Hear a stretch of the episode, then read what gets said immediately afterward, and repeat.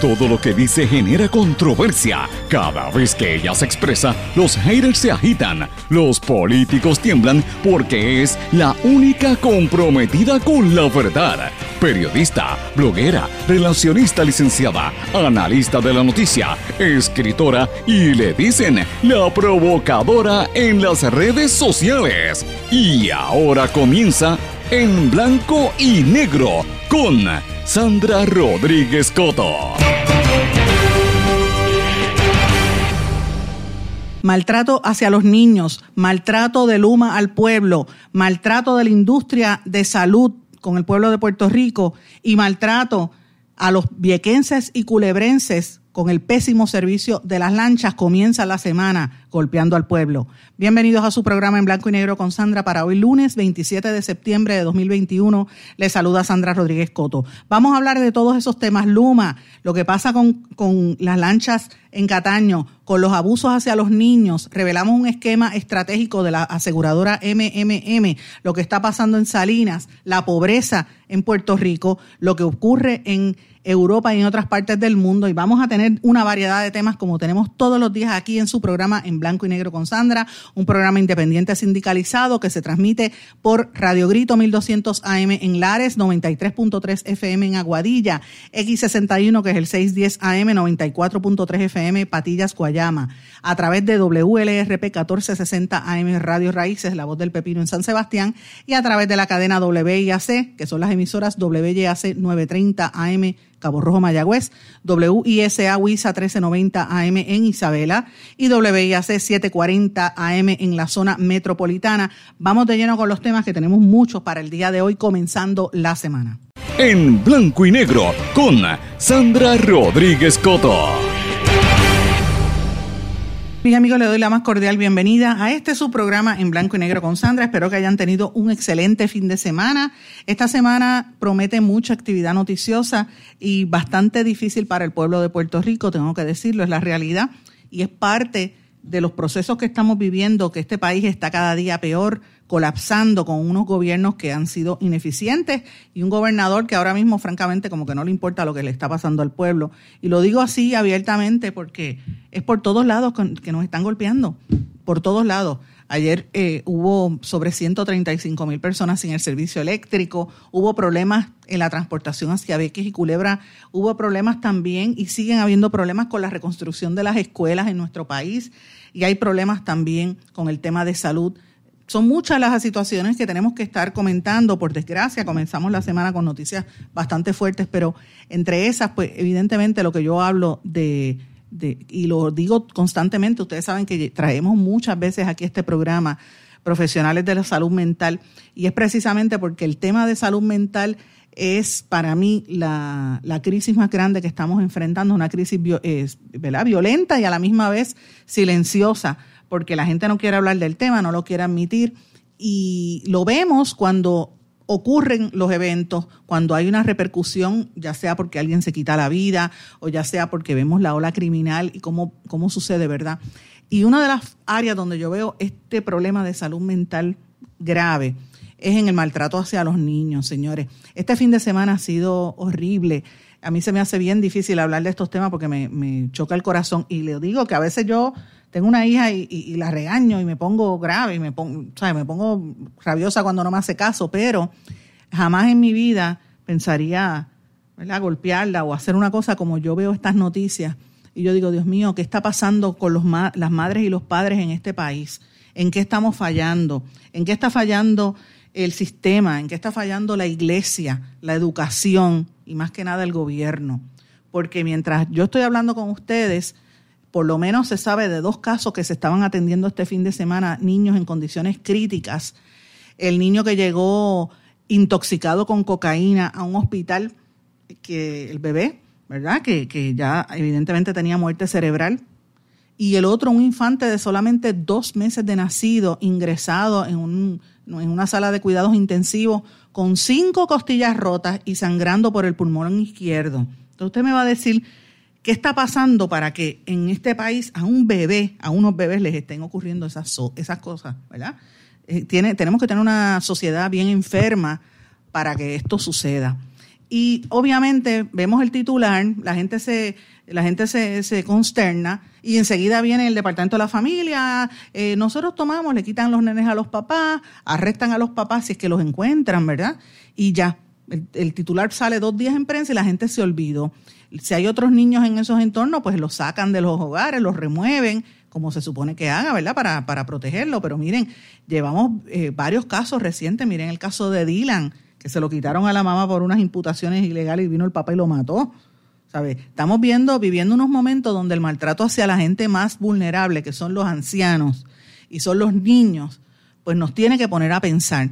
Y nos tiene que poner a movernos, señores, porque en Puerto Rico la población está envejeciendo, hay más viejos y adultos mayores que niños. Eh, ¿Y qué, está pasando en las mentes de las personas? Pues mire, las tensiones económicas tiene que ser uno, sin lugar a dudas, pero la, más que nada el problema de salud mental. Eh, y las agencias de gobierno, pues rápido miran todo desde el aspecto punitivo.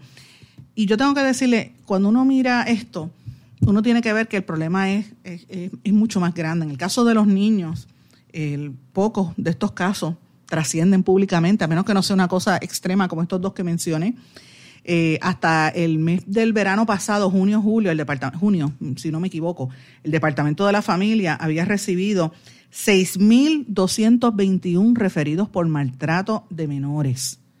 Eso eso es impresionante. Ahora, usted sabe que de cada maltrato o de cada referido o de cada querella, como usted le quiera decir, siempre hay por lo menos tres casos, según las estadísticas y los estimados de los expertos, hay tres casos que no se reportan. Así que tú eh, multiplique esos 6.221 por tres.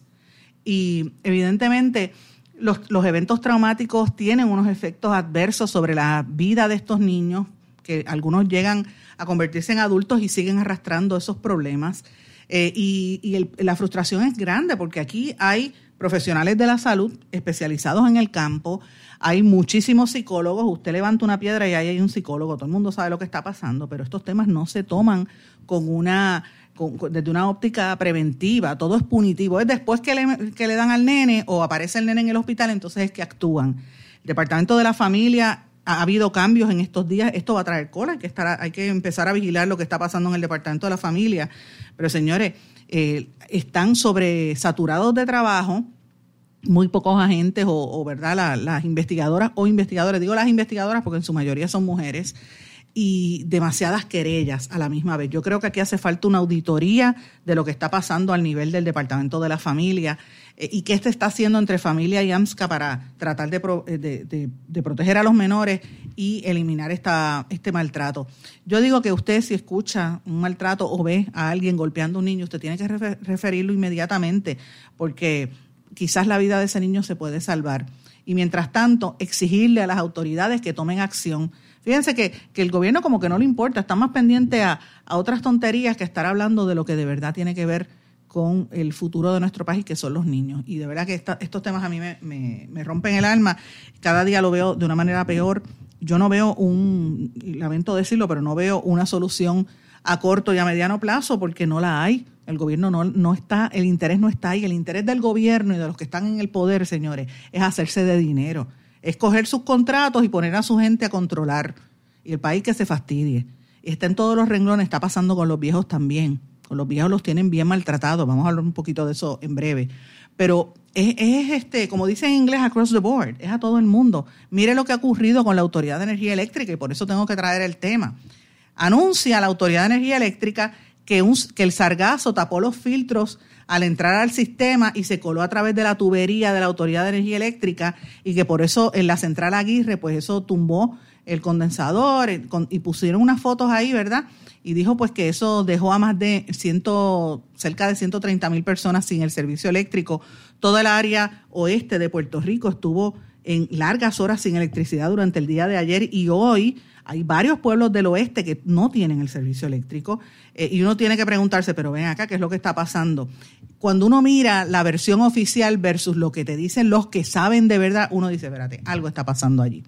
Y como eh, por fortuna existen las redes sociales, uno se da cuenta que la, la, versión oficial es mentira. Jorge Bracero, que había sido un portavoz bastante activo de la Autoridad de Energía Eléctrica durante el paso del huracán María, dijo, eh, y esto lo dijo ayer, hace más de 20 horas ayer, dijo, estoy viendo ahora mismo la generación completa, Mayagüez está afuera, dejen el relajo de, con los relevos innecesarios, prefieren dejar a la gente sin luz para no explicar por qué tienen que subir la luz por consumo de diésel. Prende las picking de Mayagüez, le dice a Luma Energy. Eso fue Jorge Bracero. Ángel Figueroa Jaramillo, pues obviamente le hace un llamado a Stenby y yo le digo a Figueroa Jaramillo que ha estado poco callado en estos días porque le han dado bien duro, señores, pero eh, por querer sacar a, Jaramillo y a Lautier nos hemos cortado las dos manos porque fíjense cómo está actuando Luma Energy y a mí me parece que están actuando de una manera casi criminal con el pueblo de Puerto Rico. Stenby dijo que, que de Luma que el contrato que contrató a seis firmas de arquitectura e ingeniería para desarrollar proyectos de reconstrucción y es más dinero corriendo en contratos que terminan en nada. Lo que tiene que hacer Luma es contestar. Entonces, eh, había el expresidente de la UTIER, y no lo voy a poner el audio porque tiene palabras soeces, pero Santos, y yo cojo las cosas que dice Ricardo Santos con, con pinzas, y lo digo públicamente, porque cuando yo estaba de reportero en la calle, en más de una ocasión cogí a Ricardo Santos mintiendo. Así que yo no creo mucho, yo no creo, vamos, en lo que dice Ricardo Santos y la credibilidad de, Ricardo Santos como líder de Lutiel pues está por el piso, a mi juicio, pero presentó un video que el video es bastante contundente porque demostró en la central que no había ningún tipo de, de verdad, honestamente, de, de, de, sargazo, como él estaba alegando según el video, y usted ve el video en sus redes sociales y el video pues lo demuestra, que no había el sargazo tal como, como se mencionaba. Pero mientras hablamos de eso, señores, ¿qué pasa con Luma? Usted está recibiendo su factura y posiblemente recibió un alza en la factura sin darse cuenta eh, y, ha, y, ha, recibido aumentos en la factura. Y mucha gente le están cobrando de más. El, el, presidente de Luma dijo que iban a corregir eso, ¿verdad?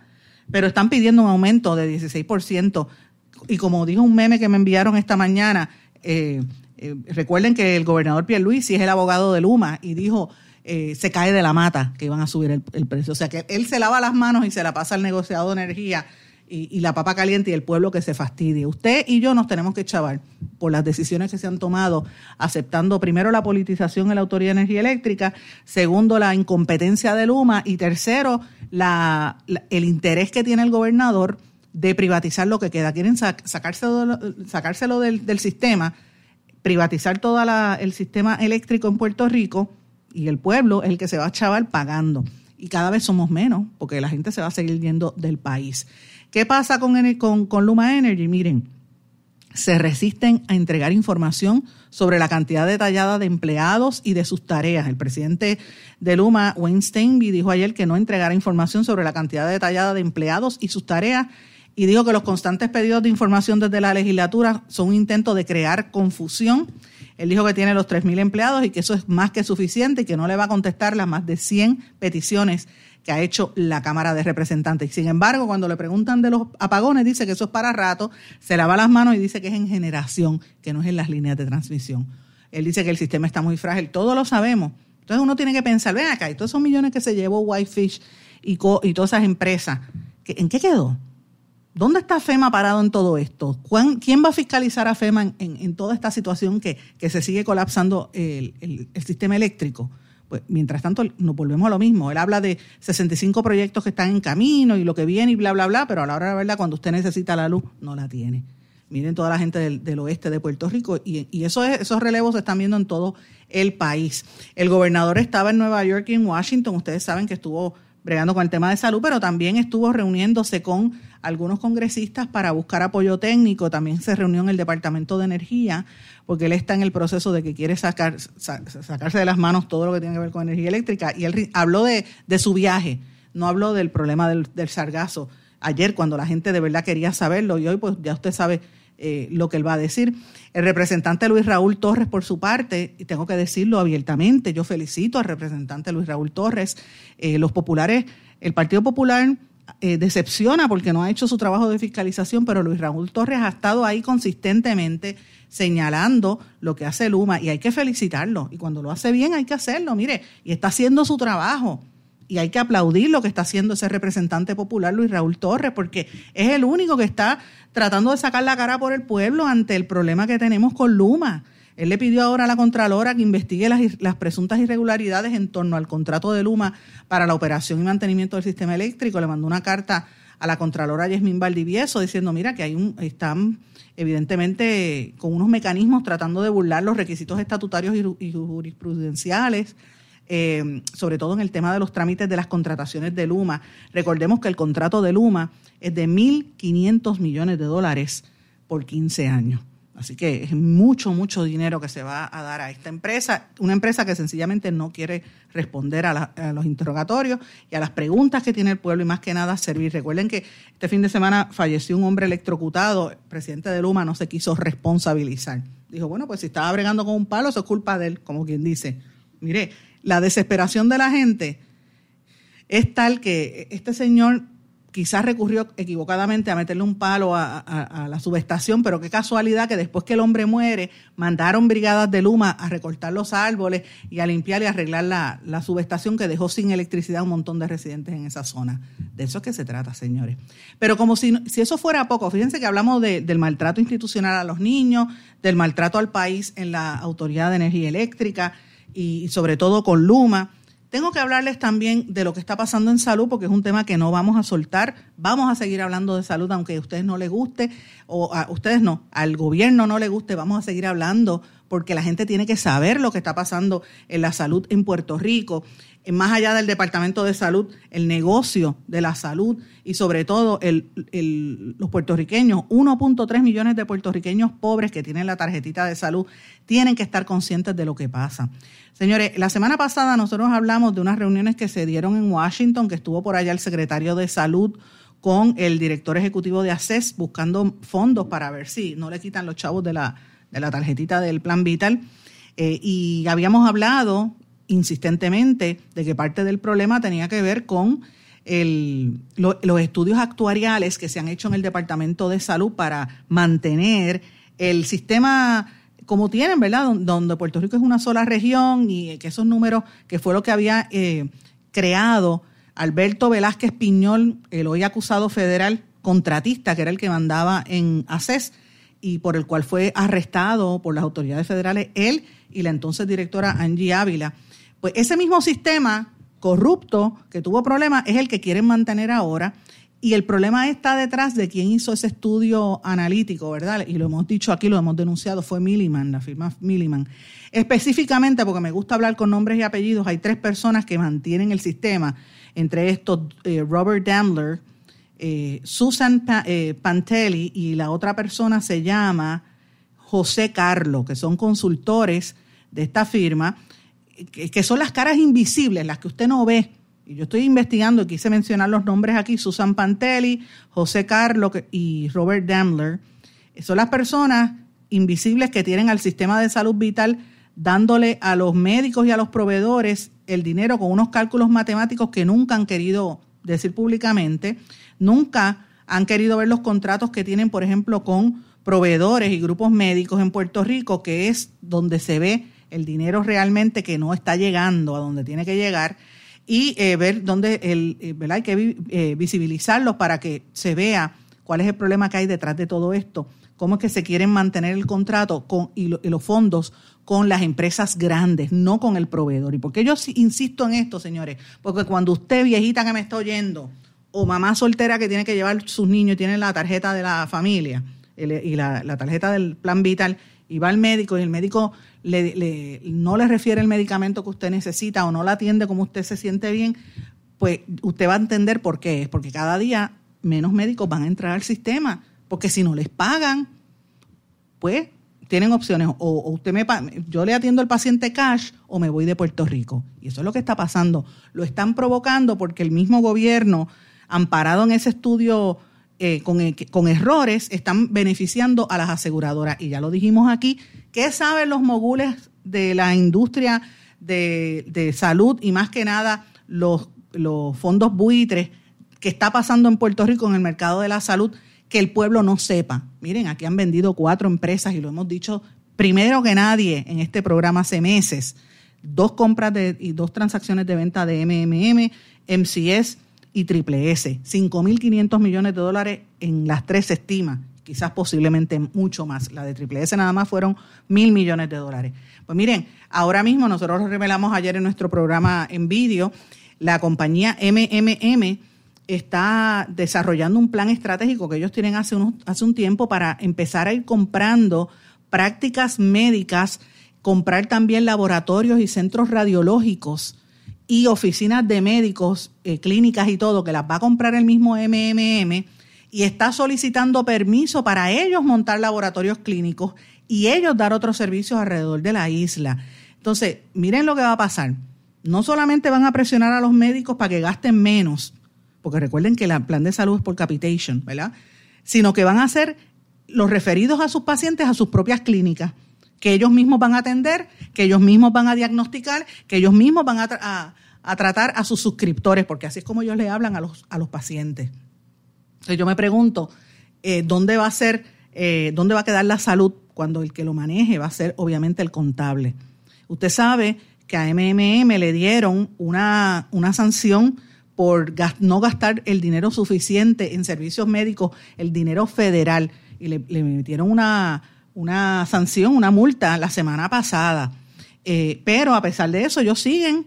¿Y por qué yo digo esto? Porque ellos van a, a, limitar los servicios. Y si usted tenía un medicamento marca eh, X, una marca cara, pues la, el, allá el actuario le va a decir, mira, esa marca está muy cara, no lo vamos a pagar, cojas el genérico y, el, y un actuario o un contable que no tiene preparación médica es el que va a decidir cuál es el medicamento que usted tiene que tomar.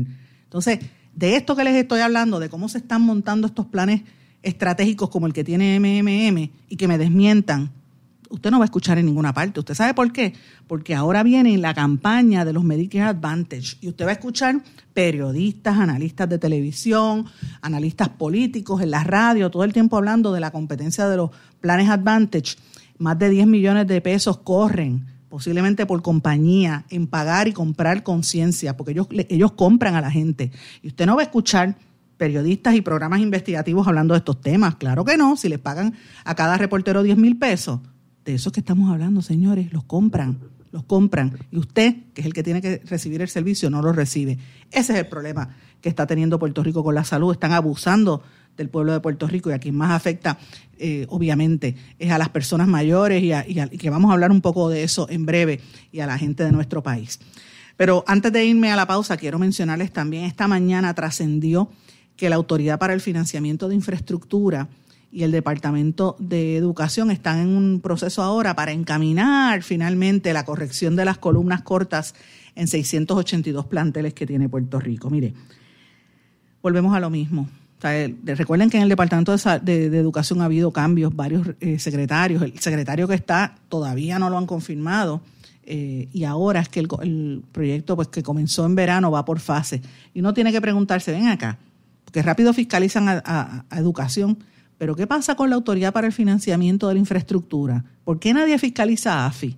AFI se supone que hubiera soltado ese dinero hace tiempo. Si aquí hubo unos terremotos hace más de un año, ¿por qué se han tardado tanto en, reconstruir?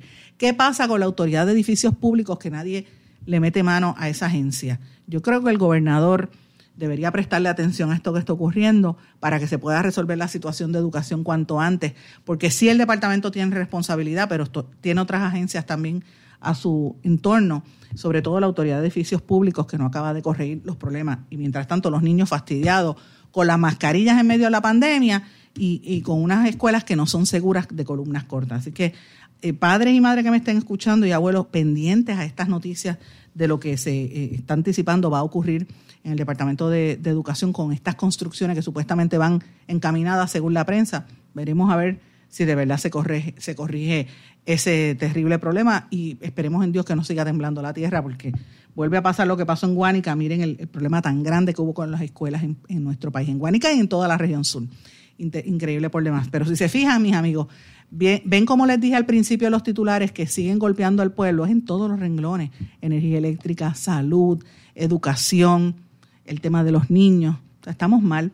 Eh, estamos en un sistema que está a punto, no sé, yo siento que Puerto Rico está en una disyuntiva terrible y no vemos una luz al final del túnel y no vemos unos políticos que estén enfocados en lo que de verdad es importante. La salvación es individual y, tiene que venir del pueblo. El pueblo tiene que empezar a tomar conciencia y empezar a, despertar de esto y exigir un mejor gobierno y un mejor Puerto Rico. Voy a una pausa, regresamos enseguida. No se retiren, el análisis y la controversia continúa en breve, en blanco y negro, con Sandra Rodríguez Coto.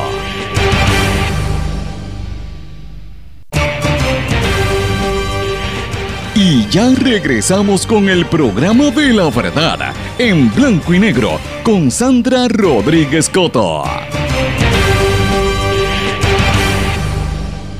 Y regresamos en blanco y negro con Sandra. Bueno, eh, el otro día, de hecho, yo lo puse en el, en el programa de, de vídeo con la bata puesta y por eso quiero traer el tema aquí. La alcaldesa de Salinas dio a conocer que no endosa la propuesta para la construcción de un campo de tiro en su municipio. Esto lo dijo Carilín Bonilla y lo puso por escrito, le envió la carta al proponente. Eh, este, y me refiero a la propuesta de construir un campo de tiro en el barrio Rancho Guayama, en el municipio de Salinas, que de hecho el municipio de Salinas la detuvo por falta de permiso y luego de varias consultas y reuniones que tuvo con los residentes. La alcaldesa Carilín Bonilla dijo que no, que no, que la administración eh, está del lado de los reclamos de la mayoría de la gente. Ustedes recordarán que el 22 de septiembre eh, el presidente de la Corporación para la Defensa del Poseedor de Licencia de Armas de Puerto Rico, Codepola, que es el proponente del proyecto, le había dicho a la Oficina Regional de Permisos del Consorcio de Salinas que ellos habían radicado un permiso para el uso del establecimiento como un campo de tiro y habían solicitado una consulta de construcción y se le orientó que paralizaran los proyectos. Eh, y obviamente a mí me parece interesante porque los vecinos de la zona no querían que se hiciera ahí.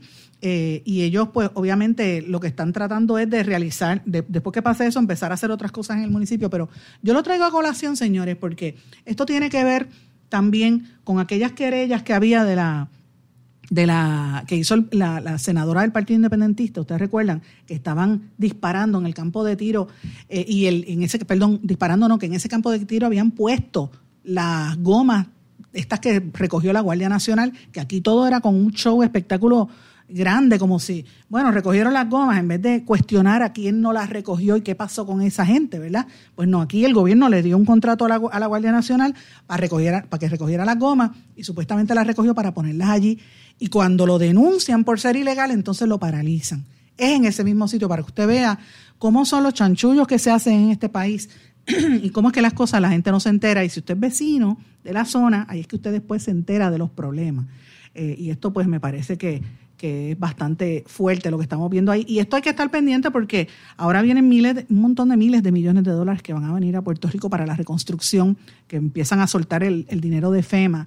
En, el, en Salinas, por ejemplo, vienen 127 proyectos de reconstrucción van a reparar 231 áreas afectadas que están arrastrándose con problemas desde el paso del huracán María. Imagínense en el resto de Puerto Rico. Tenemos que estar bien atentos a lo que está ocurriendo en todo nuestro país. Y quería mencionarles algo también, que lo dije en el programa, pero me parece que es un dato que hay que puntualizar.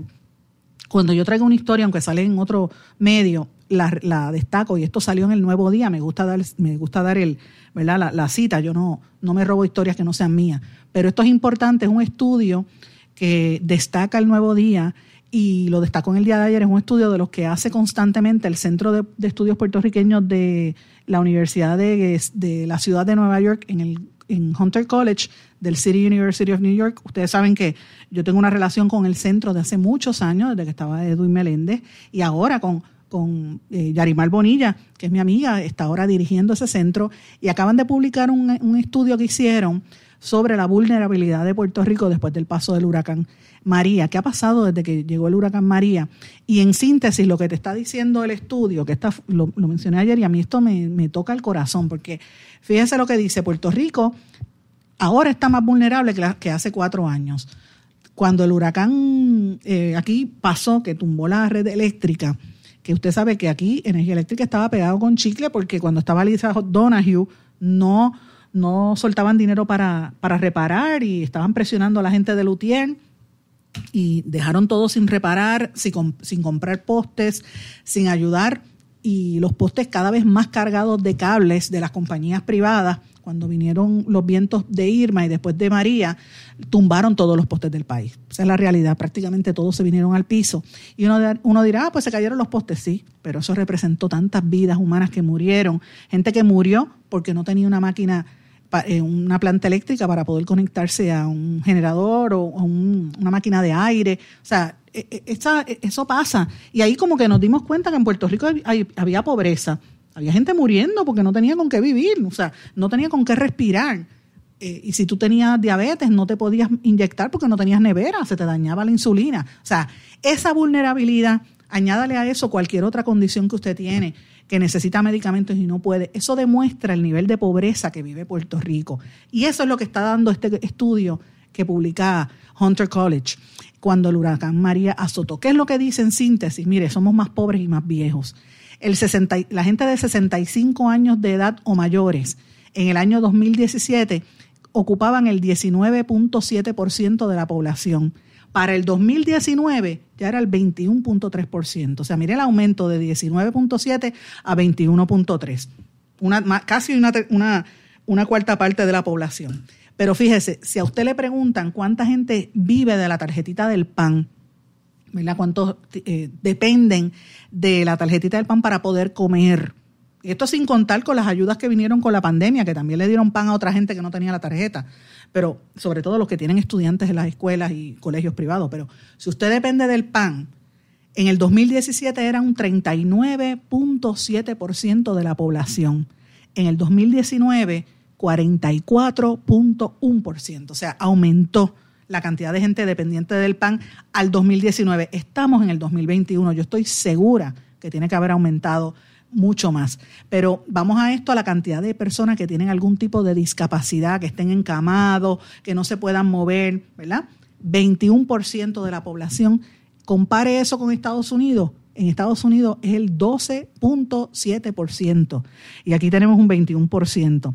Así que la, si usted añade la, la, población pobre y con discapacidades en Puerto Rico, entre el 2017 y el año 2019 subió un 4.8%. Así que eh, esto nos tiene que poner a pensar y a reflexionar el nivel de pobreza que se vive aquí. Puerto Rico tiene más personas de edad avanzada y con discapacidades que cualquiera de los 50 estados de la nación americana.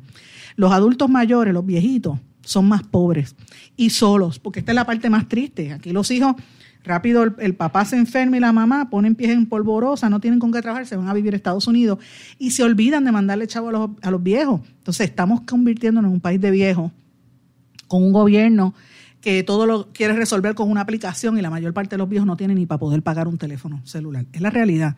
Hay gente que lo tiene, hay gente que lo sabe manejar, pero la inmensa mayoría de los viejitos no lo hace, señores. ver, Están pendientes de su programa de televisión y su radio no pueden ni pagar cable. Esa es la realidad de este país. Y, y no tenemos la infraestructura. Yo me pregunto, ¿cuántos centros de cuidado para los envejecientes hay? ¿Son adecuados? ¿Son dignos? Usted quiere ir a vivir, usted que me está escuchando, que a lo mejor tiene mi edad, yo tengo 51 años, que tenga más o menos la edad de, de, pensar, usted piensa en eso, cuando tenga usted 79, 80 años, 90 años, ¿usted va a querer ir a vivir en un hogar de envejeciente como los que está ahora mismo en Puerto Rico? La respuesta es no. Y si usted no quiere hacerlo, entonces ¿cómo pretende que su papá y su mamá vivan ahí? Mire, hay muchos irresponsables que, que no ha querido cuidar a sus viejos.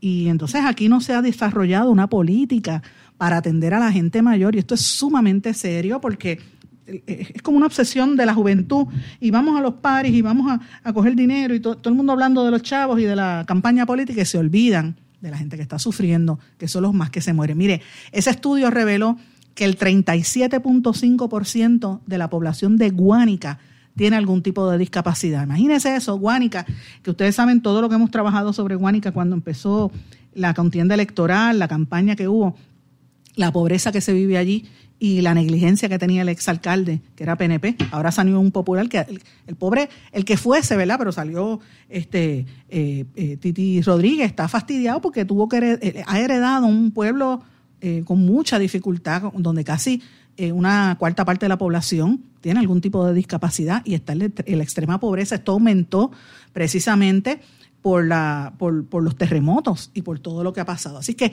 cuatro de cada diez adultos mayores en nuestro país viven con ingresos por debajo del nivel de pobreza, o sea, 40%. O Así que eso es en Guánica, pasa en municipios como al interior de la isla, como, como Barranquitas, como, como, como, como Comerío, en Utuado, en Ajuntas, está pasando en Guayama, está pasando en Patillas, está pasando en todas partes del país.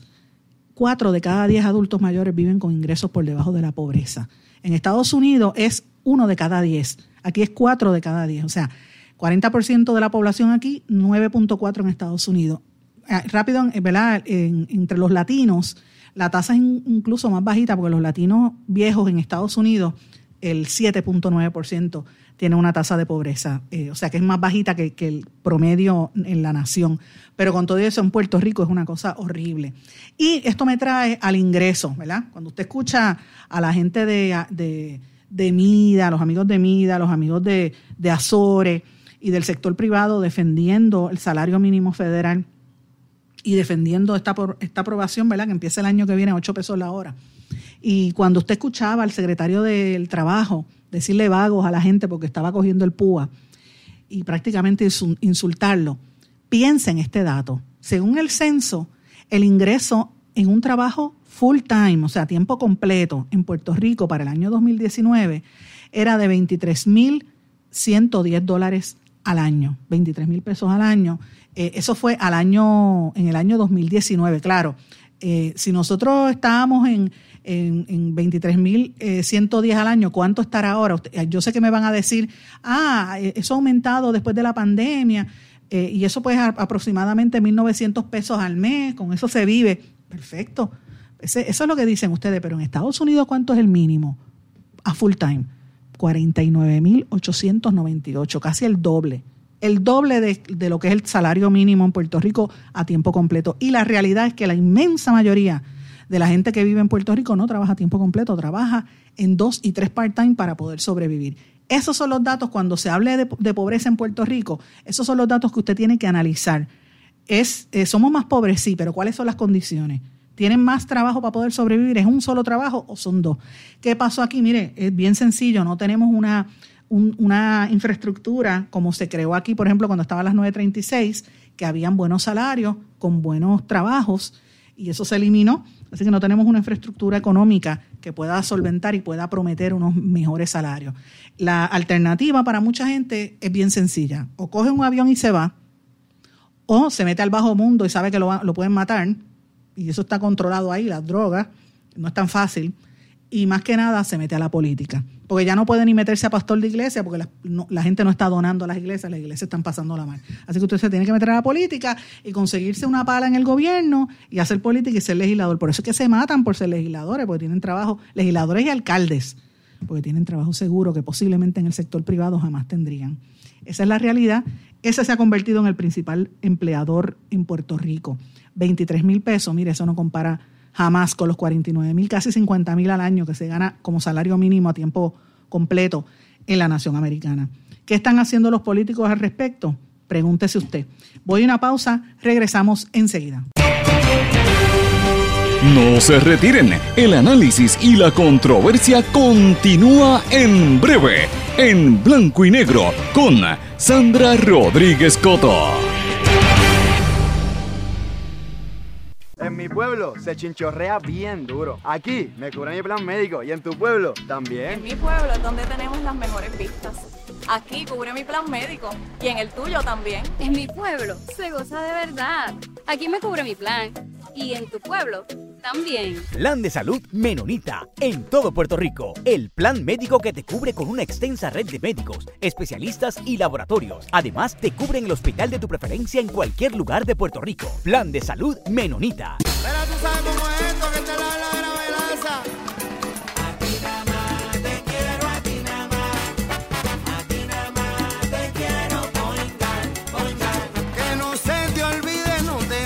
olvidar.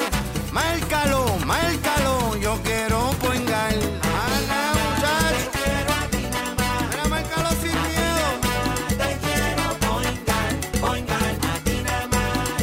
Yo quiero point Quítese el dolor de cabeza con sus obligaciones de contabilidad con los servicios que presta Villalba y Villalba Company. Directo, personal y con sensibilidad humana. Lo que se busca es un verdadero asesor de contabilidad para todo tipo de servicio de contabilidad, pago de IBU, pago de nómina, informes trimestrales y anuales y otros. Ofrecen servicio directo personalizado. Villalba y Villalba Company. Para orientaciones, su teléfono el 939-336-5774.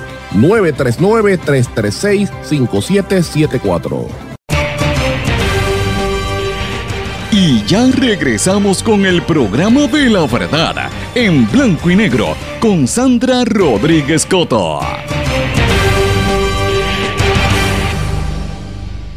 Regresamos en blanco y negro con Sandra. Amigos, en esta parte final quiero traerles algunas noticias internacionales que me parece que son importantes para que usted pues busque e indague y se, y se informe. Empiezo con América Latina. Colombia dice que una aeronave no tripulada del ejército venezolano voló su espacio aéreo y, lo, y violó ese espacio. Venezuela respondió. Yo menciono esto porque hay que estar atentos a esas tensiones que se viven hace varios meses en el sur. Ustedes saben que el, el, el jefe del Comando Sur del Ejército de los Estados Unidos estuvo recientemente reunido en Colombia. Y eso, pues, si hay una activa, activación militar, usted sabe que ahí va a haber puertorriqueños, así que tenemos que estar atentos a estas tensiones que hay al sur de Puerto Rico, aunque no sean nuestros países, pero tenemos que estar muy atentos a lo que está ocurriendo allí. Además que eso tiene un impacto, recuerden que ambos países, Venezuela y Colombia, tienen eh, intercambio comercial en toda nuestra región y son productores y distribuidores de, de narcóticos, así que de drogas, es la realidad. Eh, y utilizan el Caribe, República Dominicana y Puerto Rico para esos fines. Así que hay que estar atentos a lo que, a lo que pasa por allá.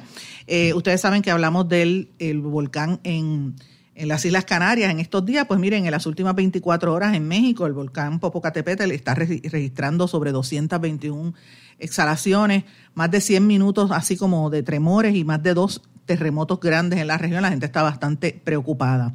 En Estados Unidos hay dos temas principales. El primero es que siguen hablando de la desaparición y asesinato de la muchacha youtubera y la disparidad que ha habido, ¿verdad? Como le prestan atención a ella porque es blanca y porque es rubia. Eh, y sin embargo, en esos estados donde desaparecen tantas mujeres y maltratan mujeres que son nativas americanas, pues no les están haciendo caso. Y ahora lo que está en, en juego es la crítica al ejercicio de la prensa y cómo la prensa habla de esos asuntos. Y lo otro es eh, Mark Lord, que es un multimillonario eh, de los que trabaja con Walmart.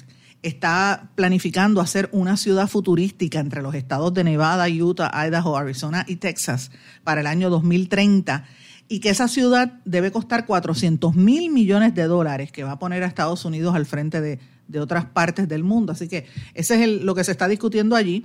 Mientras tanto, en Europa, pues las elecciones de, de Alemania es lo que cobra la atención, es lo más importante. Los socialdemócratas de centro izquierda son los que ganaron, están, tienen el mayor número de votos, ganando a la Unión, que es de centro derecha, que dirigía, eh, ¿verdad?, Angela Merkel, la canciller que es bastante conocida a nivel internacional y hay un cambio político en la principal potencia de Europa y esto tiene pues un cambio eh, importante para toda esta región. Pues como les dije ayer en el programa en vídeo que tuvimos en el día de ayer, eh, hoy le iba a dedicar un poquito de tiempo a lo que a lo que pasó en Alemania, a la elección de la Alemania, porque lo que se determine allí tras la salida de Angela Merkel después de 16 años en el poder, pues tiene un cambio significativo en, cómo se va a estar rigiendo el, los destinos no solamente de Alemania, sino la influencia que va a tener ese país, que es una potencia mundial, en el resto de Europa y en el mundo. Y esto es importante porque, miren, a veces nosotros no miramos lo que está ocurriendo en otras partes del planeta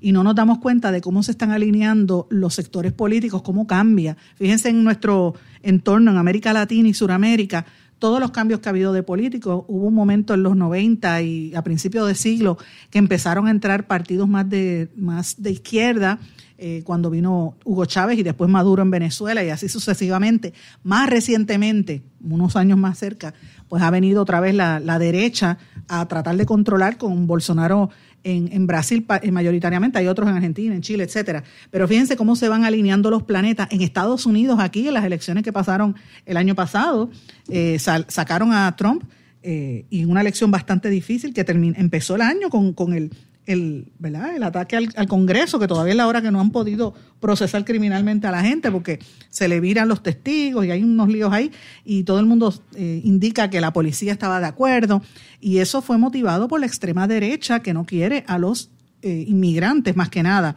en Estados Unidos. Eh, y estamos en medio de toda esta situación de, de, los inmigrantes que están entrando a la nación americana con el tema de Haití y los de Sur, que entran por la, por la frontera del sur y yo lo traigo esto a colación porque esa experiencia que se vive en Haití es parecido a lo que se está viviendo en Europa. Váyase por Italia, váyase por Francia, porque usted vea la cantidad de inmigrantes que hay allí. En España, los que llegan nadando, pues lo mismo pasa en Alemania. Y eso pues provoca que si tú vives en tu país y llega gente extranjera, pues se molestan. Y eso es lo que está cambiando, ¿verdad?, el escenario político. En estas elecciones de Alemania, del día de ayer, eh, ellos iban, estaban escogiendo los diputados y al nuevo jefe de gobierno. Eh, evidentemente los diputados al Parlamento Federal, como ellos le llaman, o el Bundestag, eh, que son unos comicios generales, como las elecciones generales, ¿verdad? Y lo más interesante de lo que ocurre allí es que allí participan 47 partidos políticos. Imagínense eso. Aquí en Puerto Rico nos volvimos locos en las elecciones pasadas, cambiaron la ley electoral y vinieron un montón de partidos independientes. De hecho, eligieron cinco partidos en, en la Asamblea Legislativa y aquí por poco no pueden contar los votos. Ustedes recuerdan lo que pasó en las elecciones aquí, nos volvimos locos. Imagínense con 5, imagínense con 47. De esos 47 partidos que hay en Alemania, 40 tienen listas a nivel de estatal y otros tienen siete miembros que se iban a, presentar o que se presentaron a nivel de las regiones. Eh, y entre estos, pues los partidos más importantes era, pues evidentemente, el de Merkel, que es un bloque. Ahí está la Unión Democrática Cristiana con Angela Merkel y está la Unión Social Cristiana de Baviera, que tenía otro candidato, Armin Laschet, eh, y a, pesar de que, de que Merkel lo apoyó, precisamente por ese apoyo le, él, perdió una serie de votos porque a él lo, lo cogieron riéndose en un área que había sido inundado. Ustedes saben que en julio en Alemania hubo unas inundaciones horrorosas y a él lo cogieron riéndose en un vídeo y por eso se fastidió, perdió un montón de votos. Eh, y entonces también está otro de los partidos que no, que, la gente empezó a oponerse a, ese partido, que ese es el de el candidato de, la Unión Social Cristiana. El otro partido que también es interesante y tenía poder en, en Alemania, el Partido Socialdemócrata de Alemania, de centro izquierda, y la Alianza 90 Los Verdes, que es un partido obviamente de izquierda total eh, y, pues habían tenido, eh, los candidatos no habían tenido participación en el gobierno. Eh, uno de los candidatos había sido acusado de, plagiar las campañas políticas. Miren, miren si eso se parece a lo que pasó aquí con Alexandra Lúgaro, entre otras cosas, cuando se le, acusó de haber plagiado una campaña política, que todos se copian, porque todos se copian, desde el PNP hasta, el, hasta el menor. Todos utilizan las mismas campañas que se, ¿verdad? Con, la adaptan a su mercado, porque todos tienen los mismos asesores a nivel mundial.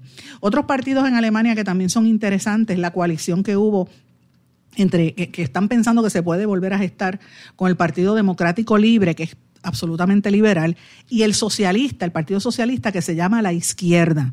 Así que en, Europa se dan esas alianzas interesantes para impulsar ciertos temas, pero eh, lo que me llama la atención es que está también el partido de la ultraderecha, o sea, va de un lado de la, izquierda a la derecha, el ultraderechista Alternativa para Alemania que ese partido tiene una, un apoyo bastante fuerte en las zonas del este y las rurales de la ruralía de Alemania, donde hay gente que se siente amenazada por los extranjeros y pues esta ultraderecha alternativa son, creen en las, ¿sabes? Aunque no lo dicen abiertamente porque es ilegal, pero son nazistas, como que creen en, la supremacía blanca. Y eso me parece súper interesante. Ellos tienen 598 escaños eh, que se asignan a los partidos que han obtenido más del 5% en la segunda ronda eh, electoral. Eh, y, lo mismo, en Alemania el canciller, que vendría siendo lo que era Angela Merkel, no lo elige directamente el pueblo, sino el Bundestag. O sea, una vez llega, eh, eligen a todo y al partido, ahí es que se determina quién va a ser el canciller. Estas elecciones, como le dije, eran bien importantes porque ponen fin a los 16 años de Merkel al frente de la primera economía, ciertamente en Europa, y de su partido, que que pues por primera vez que vea otro partido que está por, eh, adelante, ¿verdad? Yo he estado siguiendo toda la cobertura internacional, sobre todo en Europa, y me pareció eh, que nada, brillante ver hacia dónde se dirige. Yo me imagino que ella irá ahora a trabajar en algún proyecto diplomático o en las Naciones Unidas, pero era una figura de hierro, por decirlo así, en, en estos últimos años, en estos, ciertamente estos últimos 15 eh, años de, de la experiencia mundial. Así que vamos a escuchar muchas cosas sobre Angela Merkel en los próximos meses. Pero bueno, ayer también les traje un tema que quiero pues traerlo hoy en el programa porque me parece que es importante sobre la tecnología. Y yo les decía a ustedes, si habían escuchado, los que me vieron el video, los que no, pues me escuchan ahora por radio, yo les decía, ¿usted ha escuchado las palabras ghosting, curving, Instagram standing? Esas son palabras ahí medio extrañas. Eh, y son, eh, esto viene, ¿verdad?, a base de un estudio que se hizo sobre tecnología y las emociones en España. Uno de cada cuatro españoles reconoce haber padecido de bird boxing. ¿Qué es un bird boxing? Vamos a entrar en detalle, ¿verdad? Todas estas tecnologías, internet, celulares, todo eso afecta la vida y las relaciones de pareja y la vida de las personas, ¿verdad? Cuando usted tiene un teléfono inteligente, un smartphone, empieza a tener todas estas aplicaciones y se conecta hasta por Facebook, tiene dating y, usted puede hacer citas y usted puede encontrarse con amistades y, retomar viejos amores. O sea, el entorno digital también ha cambiado la, la manera en que la gente se relaciona. Y pues como, como ha cambiado eso, también empiezan a surgir nuevos términos que muchos están tratando de que los incluyan en la Real Academia Española como palabras en español. Casi la mitad de los españoles, un 49%, 48.60%, imagínense, admite haber estoqueado, y se escribe stock, S-T-A-K-E-A-D, estoqueado, de, perseguir, de stalking, en las redes sociales a otra persona, que haber sido estoqueado, o sea, alguien te persiguió en las redes sociales, casi, casi el 50, más del 50%. Entonces, interesante, dice que uno de cada cuatro español eh, reconoce haber padecido de bird boxing. Eh, bird boxing, bird, bird boxing, como meterse en una caja de un pájaro, significa cuando tú estás empezando una relación amorosa con alguien, para tú identificar cómo es que cuando empieza el enchule, cuando estás en la etapa del enchule aquí en Puerto Rico, pues en España han cogido el término en inglés de bird boxing. Ese es un 25.37%. Eh, Interesante que también un 25% dice que han estado orbiting. ¿Qué quiere decir orbiting? Orbiting es más o menos eh, lo mismo cuando tú estás empezando una relación y te das cuenta que la relación no está funcionando bien pues ese término se refiere a cuando alguien te está persiguiendo y tú a ti como que no te gusta y entonces tú empiezas a, ponerle fotos y darle like y, la persona ni te contesta en sus publicaciones en las redes sociales, pues es como, por ejemplo, mi generación, que es la generación X, diría, mira, ni contigo ni sin ti, no quiero estar contigo. Esa, es la idea que hay detrás de ese término de orbiting eh, y del término más que nada, como ellos le llaman, orbiting, ¿verdad?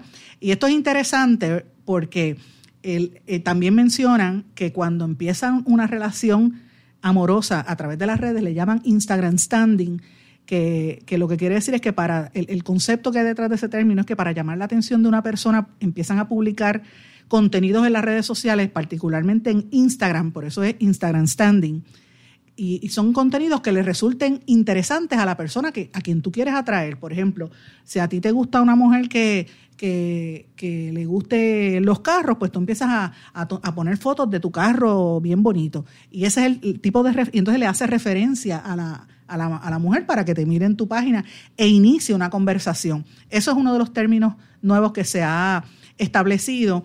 Y entonces, obviamente me da el, el, curving, como le dije, que es el cuando las cosas no van bien y cuando eh, alguien te empieza a dar de codos y no te hace mucho caso, pues está curving.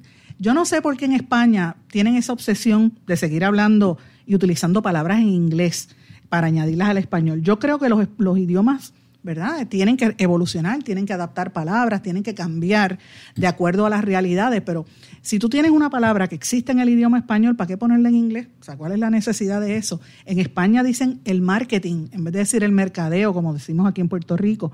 O sea, que, que todo va a depender de la zona y de lo que usted quiera decir. Es que me parece interesante. ¿Qué usted opina sobre esto? Déjeme saber, me escribe a través de las redes sociales, Facebook, Twitter, Instagram, LinkedIn o en nuestro correo electrónico en blanco y negro con sandra arroba gmail.com. Me tengo que despedir, será hasta mañana, que pasen todos muy buenas tardes y nos volvemos a encontrar aquí en blanco y negro con Sandra. ¿Se quedó con ganas de más? Busque a Sandra Rodríguez Coto en las redes sociales o acceda a en blanco y negro.blogspot.com porque a la hora de decir la verdad solo hay una persona en la cual se puede confiar. Sandra Rodríguez Coto en blanco y negro.